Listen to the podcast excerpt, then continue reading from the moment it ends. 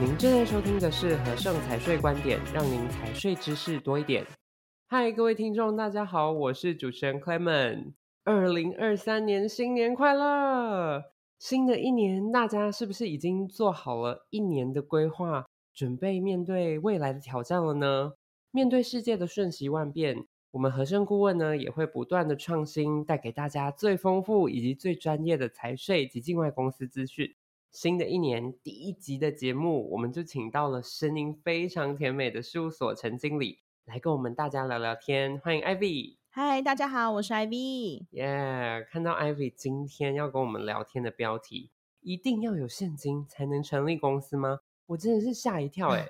当然，其实更多的是窃喜啦。原来没有钱还可以成立公司哦，没有钱还真的不能成立公司呢。我们今天讨论的是，除了现金之外，成立公司还有哪些选项？哦，原来如此。我还想说，我是不是要准备自立门户了？果然没有钱还是不行啊。但是除了现金之外，我们还有哪一些替代方案是可以成立公司的呢艾比赶快来跟我们分享吧。没有问题哦，跟大家分享一个案例啊。最近听到一些客户在跟我们说他们的困难，嗯，父职辈啊就成立的公司，因为营运的状况非常好，公司也成功上市了，也传承了几代。那股权越来越分散，原先公司大股东的持股优势也逐渐的在松动。再加上部分持股的家族成员没有进入董事会，嗯，导致公司董事会的成员的持股数越来越少，甚至可能无法符合法规上要求的持股成数。而且相同的状况也同时发生在其他创始股东的家族身上。哇，这个听起来很严重诶。那有什么方式是我们可以补救的吗？经过我们评估之后啊，建议客户将个人所持有的上市贵公司股权移转到台湾的投资公司持有。再用台湾投资公司去当选上市公司的法人董事，这样后续就不会因为持股人的传承问题导致股权分散，董事会的成员持股逐代下降。啊，但是股权转移到台湾投资公司是要怎么转移啊？那如果我们是用钱去购买的话，不就代表客户要准备很大笔的资金，而且这样大量的买卖上市公司的股票，市场上的股价应该会有很大的影响吧？另外，我要问的是啊，客户自己出售股票给投资公司，是不是也会需要缴税呢？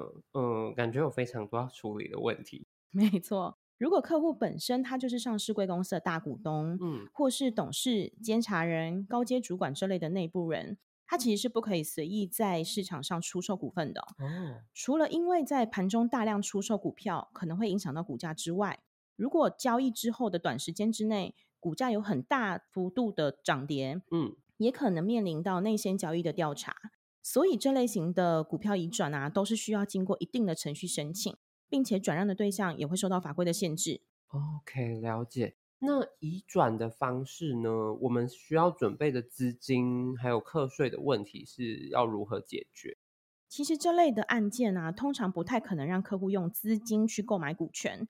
排除法规上的限制之外啊，实务上也不太实际哦。嗯，因为这类的客户的股票持股通常很多，再加上上市贵公司股票的价格如果也很高，光是这个股权交易的资金可能就要到好几亿哦。嗯，所以呢，如果用这个资金去买卖股份的话，其实客户也需要针对就是交易价款的千分之三去缴纳证交税。哇，这个千分之三也是蛮多的哈、哦。所以应该要用怎么样的方式去处理会比较合适呢？其实我们建议会用以股作价的方式去成立新的台湾投资公司，这样一方面客户不用另外准备大额的资金，另外一方面也可以回避正交税的问题哦。是，这就是我们今天的重点啦，其中一种不靠现金就能处理的方式。但什么是以股作价呢？是以股作价，简单来说就是把原本应该用现金去投资的公司，现在换成用股票去投资。嗯，换句话说。把股票转让给台湾投资公司，跟台湾投资公司换取他自己发行的股票。哦，OK，那以股作价具体大概要怎么操作呢？在用以股作价成立公司之前，就是它相关的工商程序之前啊，嗯，我们其实有一些事前准备需要做确认哦。是，呃，例如说上市公司的股代、内部人持有股数的资讯异动申报，嗯，还有上市柜的券商窗口。然后再来就是相关台湾投资公司的证券户，还有银行户的联络方式。嗯，完成这些就是资讯的收集之后呢，最重要就是要请客人用最快速的速度去完成投资公司证券筹备户及银行户。再来就是重头戏啦，我们基本上要在有效的时间之内，请古代去进行证交法二十二至二条的申报。这个动作的申报完成之后，券商才可以把上市贵公司的股份移转到证券这个筹备处。嗯，完成上述我们说了这么多的作业程序之后啊，才可以再回到一般的工商登记作业上面。到最后，我们才能把相关的证券筹备户里面的股票转成正式户的程序哦。哇哦艾薇讲的很简单，在这个听似很简单，但实际上有非常多的细节跟资讯量的程序后，客户实际可以得到什么样的改变呢？